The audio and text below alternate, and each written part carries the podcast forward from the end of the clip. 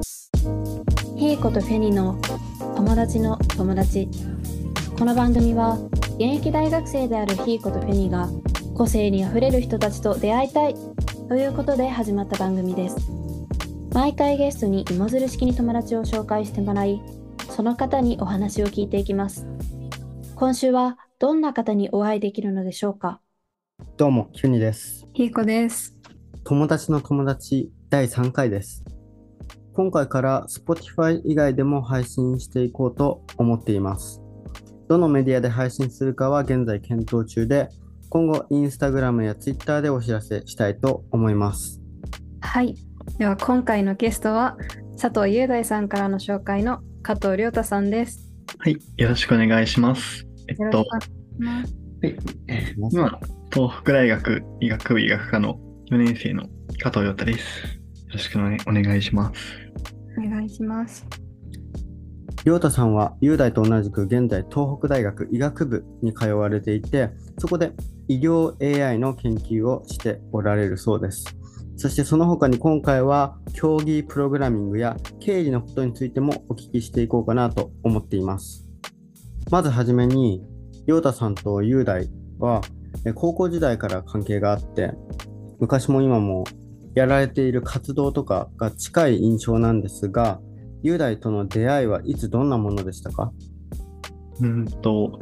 まあ、やっぱり昔から宮城県にいて、こう、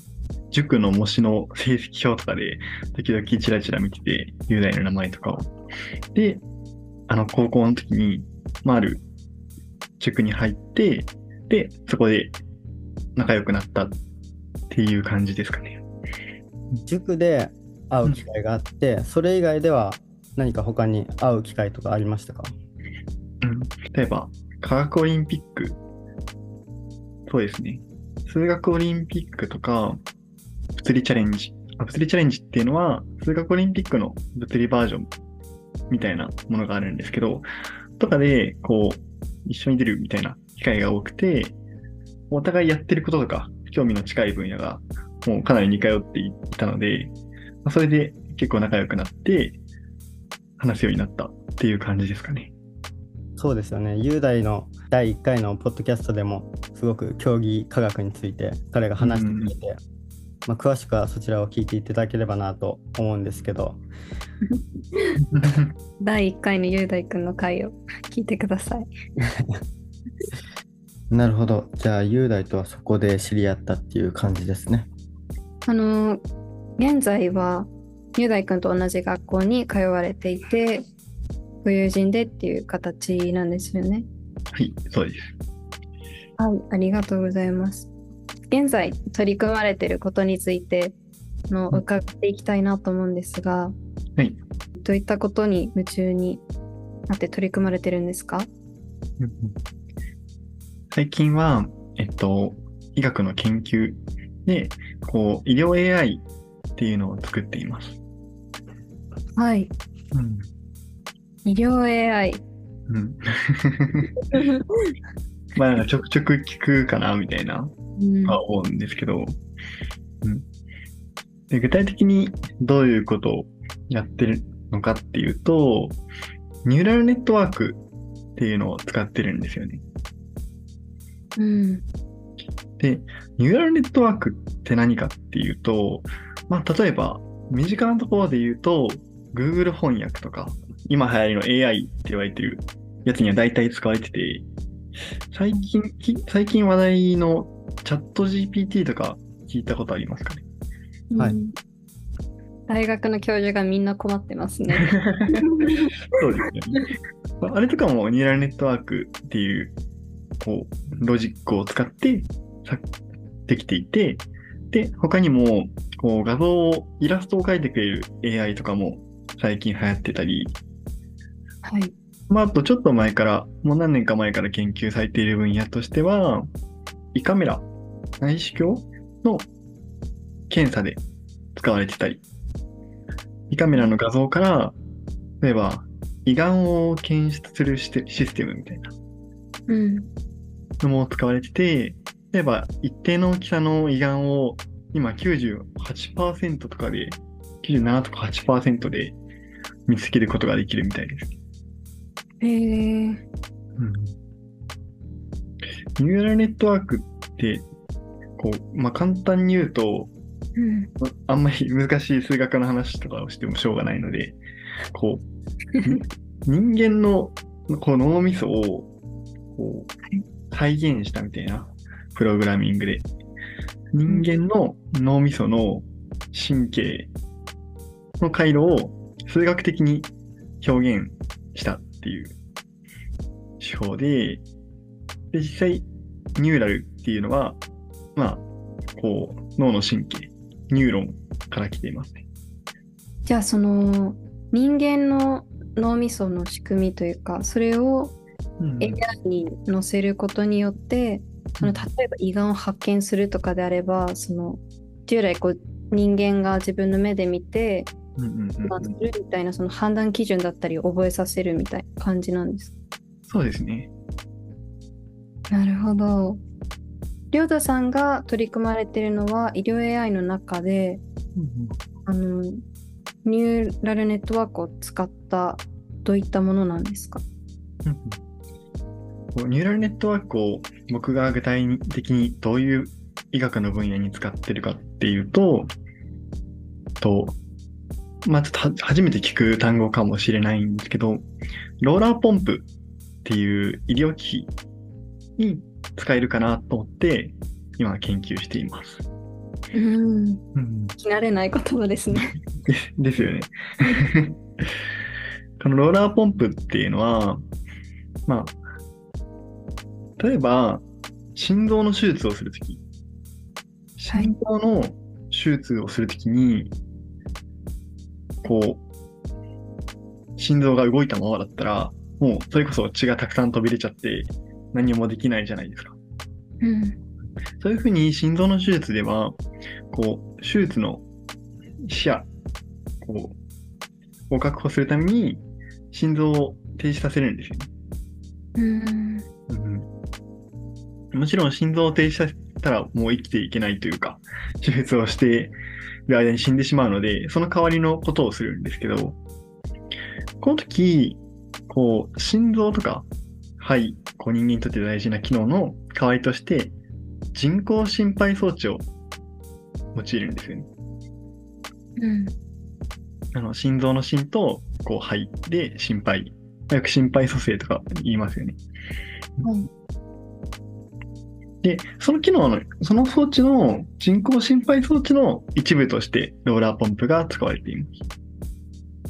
へえなるほど。じゃあローラーポンプはうんうん。具体的にその人工心肺装置の中でどういう働きをするんですか？うんローラーポンプっていうのは、まあ、ちょっと表現が結構難しいんですけど、こう、くるくるポンプが回ってて、こう血液が入ってるチューブを押し出す感じなんですよね。こううんローラーがチューブを押しつぶしながら回転するみたいな。うんまあちょっとイメージしづらいと思うんですけど、例えば、まあ、歯磨き粉とかあるじゃないですか。歯磨き粉って、こう、なんか、残り少なくなった時に、うんこう潰して、こう押し出しませんか？やります。潰して、押し出す、押し出す、押し出すと、中身がピュって出てきますよね。うんまあ、そんな感じで、こう、チューブを押しつぶして、こう、グッてスライドさせると、こう、血液がふーって動くみたいな。うんの ちょっと例えが難しいんですけど、伝わりますかね？なんとなく。わかります。うんえ伝わりますね。歯磨き粉で言うとその人間の手がこうギュッて押してるその役割をしてるっていうことですよね。そうです、そうです。それを効率よくするために、こう、何回もやるために、こう、ローラー上で回転しながらうん押し出すっていう感じですね。文字通りですよね。ローラーでポンプで。うん。そうです。その通りです。確かにローラーポンプですもんね。もしかしたら、ポッドキャスト史上一番難しい単語が 3回で出てきてるかもしれないんですけど、うんリスナーの方がついてこれてるか心配なんですけど、あ心配です今のね。今の説明を聞いていただければ、なんとなくは分かっていただけたかなと思います。それは良かったです。ローラーポンプのために AI を導入してるんですかね？うんうん、そう、どこに AI を今、まあ、まだローラーポンプの自体の説明しかしてないので、こう、実際どこに僕が AI を使ってるのかっていうと、まあ、さっきざっくりとローラーポンプの説明をしたんですが、ちょっと一つ問題点があるんですよね。うん。さっき歯磨き粉で例えたと思う思うんですけど、こう、はい歯磨き粉を出すために、歯磨き粉のこの袋をグッて手で絞るじゃないですか。はい。で、まあ、歯磨き粉なら、まあ、どんだけ強く絞ってもいいんですけど、まあ、やっぱり強く絞った方がたくさん出てきますよね。そうですね。でも、ローラーポンプで押し出すものって、こう、血液なんですよね。うん。で、血液って中にこう赤血球とか細胞が含まれているので、あんまり強く、強く押し、押しつぶしすぎると、この赤血球壊れちゃうんですよね。うーん。うん。で赤血球が壊れると、まあ、例えば、もう、おしっこが血で真っ赤になっちゃったりとか、うん。まあ、その、それで、このおしっこをろ過するための腎臓が悪くなっちゃったりとか、そういう。問題点があるんですよね。うーん。かなり慎重にやらないといけないんですね。そうなんですよね。この、潰す幅みたいなのを調節できるんですけど、これって、こう、緩すぎても、きつすぎてもダメなんですよね。ちょうどよくしないといけない。うんうん。で、しかもこれ、最初にセットすればいいってわけじゃなくて、こうどんどん使ってるうちに、緩いのとかきついのとかがずれていっちゃったりするので、これ、結構今、問題点として上がってるんです。ここで持ち出したのが、ニューラルネットワークです。ニューラルネットワークって、まあ、いろんな人間の脳みそみたいに、いろんなことを学習して、新しい画像に対して、これはこっちで、これはこっちでみたいな、振り分けたりできるんですけど、はい。今回、こう、ローラーポンプを横から撮影した画像、まあ、ローラーポンプっていう、まあ、そのポンプがあって、まあ、それをカメラで撮りましたと。で、これをたくさんニューラルネットワークに学習してもらいます。うん。で、さっき赤血球が、この例えば調節がミスってると壊れちゃうって言ったんですが、まあ、その、赤血球が壊れてない、ちょうどいい厚さの画像と、逆に、きつすぎて赤血球が壊れちゃったっていう画像、調節が緩すぎる画像。この3つを学習させて、こう、ニューラルネットワークが今、緩すぎる状態なのか、もしくは、逆にもうチューブを潰しすぎてる状態なのか、それともちょうどいいのかっていうのを分類してくれる。こういう AI を作っています。それに学習させることによって調整が難しいっていったその問題を解決していきたいっていう感じですかね。そうですね。これで、こう、もう写真を撮るだけで、ニューラルネットワークに聞けば、今、きつすぎるのか、緩すぎるのか、それとも今これでベストなのかっていうのが返ってくるっていうシステムです。えー、すごく画期的ですね。ありがとうございます。今までにそれをやっている人はいないっていうことなんですか？そうですね。まあ、先行研究としては、まあ、このニューラルネットワークを使わずに、もうちょっと古典的な方法でやってる人が多くて、で、まあ、それだと、さっき言った、この、やっぱり使ってる最中にずれていったりとかの問題が解決できない。うんうん一応、ガイドラインみたいな、そのせ最初にセッティングするみたいな基準はあるんですけど、それも結構不便な基準で、途中で調節したいとかも聞かないみたいな。うんうんでも、このニューラルネットワーク使ったやつだと、写真だけで調節できるので、こういつでも簡単に調節できる。しかも、すごい早く調節できるっていうメリットがあります。つまり柔軟にかつリアルタイムにうん対処できるようになるっていうことですね。そうですね。でそのローラーポンプにあのニューラルネットワークを導入させてでそのズレとかを調整していくってことだったんですけどそもそもその分野に興味を持ったというかその研究をしようってそこに至ったきっかけは何ですか？うんそうですね。その、そもそもプログラミングとかを、なんで医学部なのにプログラミングそんなやってるのとか、学んでるのっていうことに関しては、えっと、僕は大学生になってから、競技プログラミングっていうものをやって、プログラミングを学びました。うん競技プログラミングってなかなか聞けない方もいらっしゃるんじゃないかなとそうですよね。うん、で、なんか、この言葉聞いても多分、大体の人は、まあそのプログラミングで競競技ってどういうことみたいな、ピンとこないと思います。まあでもなんか、その競技プログラミングって、こう、コンテストが世界中で開催されてて、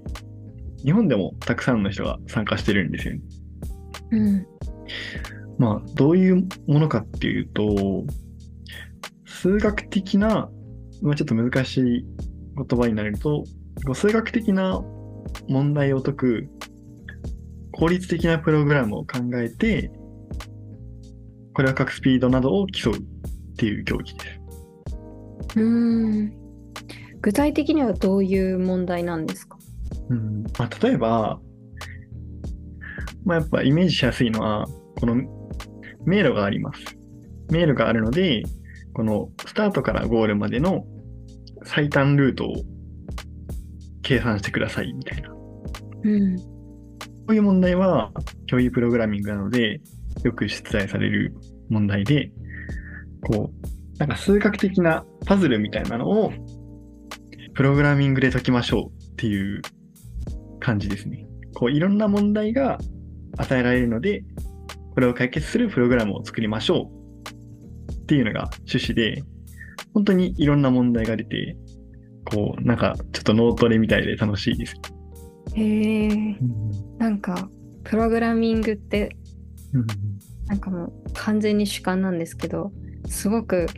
なんか難しいというかガチガチにこうバーってゲーム作ってる人が組んでるよ。う な結構自分の中にあって。そこと競技プログラミングって絶対あの簡単ではないんだと思うんですけどなんか楽しそうだなって思いました。実は、競技プログラミングってなんか、プログラミングの競技みたいな、なんか、すごい難しいプログラミングみたいな名前してるんですけど、まあ実は、まあそんなことないと言ったらまあ嘘なんですけど、まあでもそういう、それ全然それだけじゃなくて、こう、プログラミングの導入としても結構いいんですよね。ああはい。プログラミングはプログラミングでも、もう本当に超簡単なのから超難しいのまであって、まあ、ぶっちゃけすごい簡単なのだと、本当に、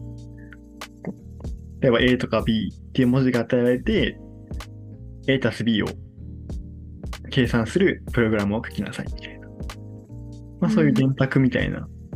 こう、すごい簡単な足し算とか掛け算とかのプログラムを書くみたいな、そういう問題も本当に全然ありますありますし、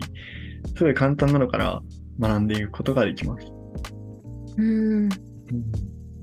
競技プログラミングがそのプログラミングの入門としても使えるっていう話だったんですけど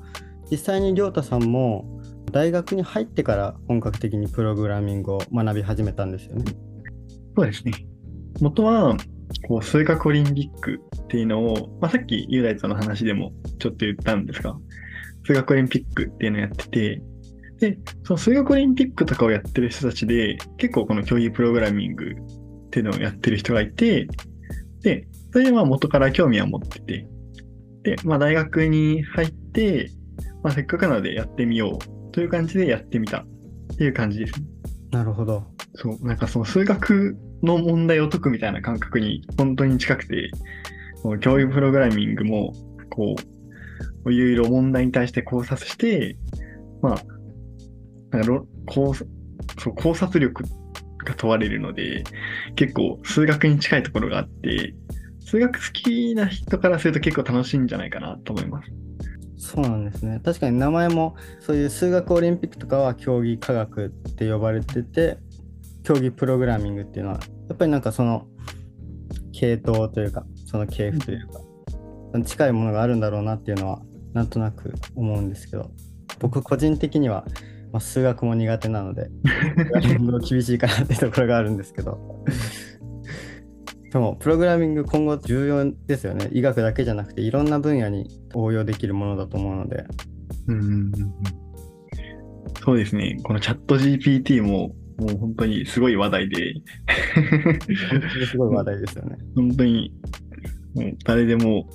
知ってて、なんか、SNS でも一時期その話題が持ちきりみたいな感じでしたね。そうですね。うんちょっと自分もプログラミングもうちょっと勉強しないと 思ってます。本当に。じゃあそういうわけで競技プログラミングを始められて、でそこからあの、まあ、プログラミングをずっと続けられて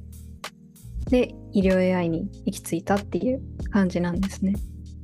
そうですね。ありがとうございます。うーん。そうですね。医療の話をたくさん伺ったので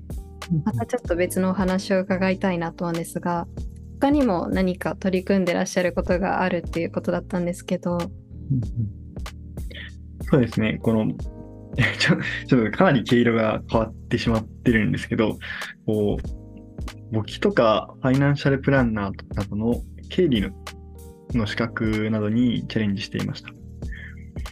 うーん。それはきっかけは何だったんですか？うん。まあ、きっかけは、え結構なんか、こう医学部の周りでそういうのを取ってる人とかもいて、で、こう、やっぱり、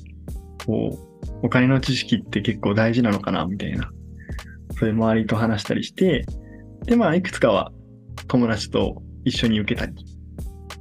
っていうので、こう、勉強し始めたっていう感じですかね。うーん。実際にあの経理の勉強をされてどういった知識を習得されたんですか？うん。まあ、なんか、結構メリットはたくさんあって、まずはやっぱり、FP だったら、こう、税金の知識とかが深められたり、こう、まあ、どういう税金の種類があって、所得、所得税とか、配当所得とか、一時所得とか、まあ、いろんな種類があって、どんな感じで計算されるのか。どうやったら、なんかどんな種類の税金の控除があるのか。だったり、あとは不動産の知識が得られたり。あとは、確定申告とかに、こう、理解に役立ったりとか、ですかね。で、まあ、簿記に関しては、まあ、一応医学生なんで、もし開業した時とかに、経営状況とかが、の理解が早くなるかな、みたいな。だったりとか、あとは投資とか、投資をする際に、会社の営業成績がこうすぐ理解できたりとか、まあ、一応なんか損益計算書とか、貸借対照表とか、まあ、その企業が出しているのはとか読めるので、うん。まあ、あとちょっとマニアックな 例例だと、まあ、簿記、簿記の一級とかだったら、こう、まあ、簿記以外にもなんか原価計算とかがうん。テストで問われるので、まあ、そういうのだと、なんか投資の意思決定に関する経営の問題とかも出てくるんですよね。へえまあ、ちょっと専門用語的には、こう CVP 分析とか、あとは予算実績再分析とか、まあなんかいろいろあるんですけど、まあそういうのを結構勉強するのも、なんか経済の仕組みを知れる感じがして面白かったですね。あの簿記は1級の勉強をするとそこまで、えー学べるって話だったんですけど実際に1級を所得してあーそうですね。持ってるっていうことですよね。じゃあもう本当にもうファイナンシャルプランナーと簿記合わせてもうん。自分の人生でなんというか欠かせないなんか欠かせないというか、まあ、知らない人がほとんどの中でそれを知ってるってすごく大切なことですね税金だったりうん。まあそうですよね。なんか知らないと、あ、せっかくこういう、これで、こう税金の控除が受けられるのにみたいな、そういう損することとかはあると思うので、そういうのをなくせるっていうメリットは大きいですよね。うーんファイナンシャルプランナーってうん名前に、あのそのお金のなんていうんですか計画とかそういうのを想像してるんですけど、そういう感じではないんですか？そうですね。なんか、プランナーとはついてるものの、まあお金全般の知識みたいな。全体的には6分野あって、例えば保険とか、さっき言った税金の話とか、または相続税がどうやって決まってるか、だったり、あと、不動産についての話だったり、あと投資とか、まあそういう、そこら辺の知識がいろいろ身につくので、じゃあもうういろんなものが入ってるっていう感じなんです。そうですね。なんかおくお金の基本知識全般みたいな 感じです。うーん、そうなんだ。なんか勝手にこうライフプラン的なの だと勝手に勘違いしてましたね。なんかその知識を持って自分のライフデザインにしやすくなるとか、うんちょっとそういうわけではないんですね。そうですね。まあ、プランしやすくはなりなりますが、まあ、なんか自分の教養としてあくまで取ったみたいな感じです。うん、うんうん。なんか自分もそのファイナンシャルプランナー全然わかんないのでその名前だけ聞くとなんか職業としてうんお金関係をこういうふうにするといいですよって他人にアドバイスしたりする職業だったりもするのかなって職業に就く人が取ったりするものなのかなって思ってたんですけど、まあ確かにこうお金全般のもう本当にお金に関する全てというかうんそういう知識を、まあ、得る手段としてもそのファイナンシャルプランナーの勉強っていいんだなってそれを聞いて思いました。そうですね。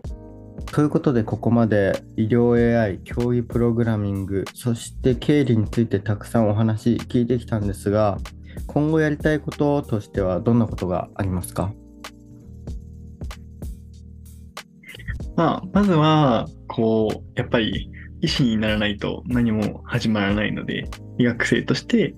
まあ、とりあえず医師国家試験を目指して頑張っていきたいかな。そういう医師医学べ医学に関する勉強をとりあえず頑張っていきたいかなと思っています。あと、余力があったら、こういう研究とかももうちょっと進めていきたいです。医学部には卒論っていうものとかはないんですよね。そうですね。医学部は卒論はなくて、まあなんか、研究室とかで論文を出しそうな人は出すみたいな感じで、僕も、まあ論文、論文作成に向けて頑張っていきたいなと思っています。そこら辺はすごい他の学部学科と全然異なってると思うので、まあ、多分そうですよが立ってる人ほとんど、まあ、医学部ではないと思うので、まあ、なかなかシステムに馴染みないかなと。まあ大学行ってても分かんないですから、その他の学部、まして医学部はなんかすごくもう他の学部とだいぶシステムが異なってると思うので、うん。いや、そうですよね。ちょっと外からだとあんまわからないですよね。分かんないですね。え、あれですよね。5年生、6年生も学部で、うんで、院行くとしたらその後っていうことなんですか？そうですね。まあ、あと、なんか、働いてから、自分の好きなタイミングで院に行ったりする人もたくさんいます。国家試験の前にうん。いろいろあるんですね。CBT だったり。そうですね。そう CBT とスキーは、もう今年4年生なので、今年ありますね。あ、もうどっちもなんですね。そうですね。まあ、まずは、そう、筆記試験の CBT と、まああとは、実技試験のお好きがあって、まあ、まずはそれに向けて今年頑張りたいですね。CBT はうん国家資格あの国家試験とどう違うっていうか国家試験があるのに対してどういう立ち位置なんですか？うーん、なんだろう、なんか、そのに、病院での実習の前に課される試験、筆記試験みたいな感じですかね。まあ、ちょっと僕もあんまり詳しいことはあんまり知らなくて。いやいや、ねうん、5年生で5年生で実習が始まる前に4年生で知識確認するみたいな、そういう感じなんです。僕はそういう認識で考えてました。へえ国家試験は、えーさらにその後にあるっていう感じですよね。そうですね、6年生であります。いやー、勉強することが多そうでというか。まあまあ、そこそこ ありますね、やっぱり。そうですよね。もう少し、そしたら先のことについて伺いたいんですけど、とあの経理のお話伺った時にもしうんかとしたらそういう時にも簿記の知識っていきそうだみたいなお話してくださってたんですけど、こう将来的にこうしたいみたいなものってあったりするんですか？いや、まだ 結構悩んでて、全然決められてないですね。まあなんかいろいろ、うん。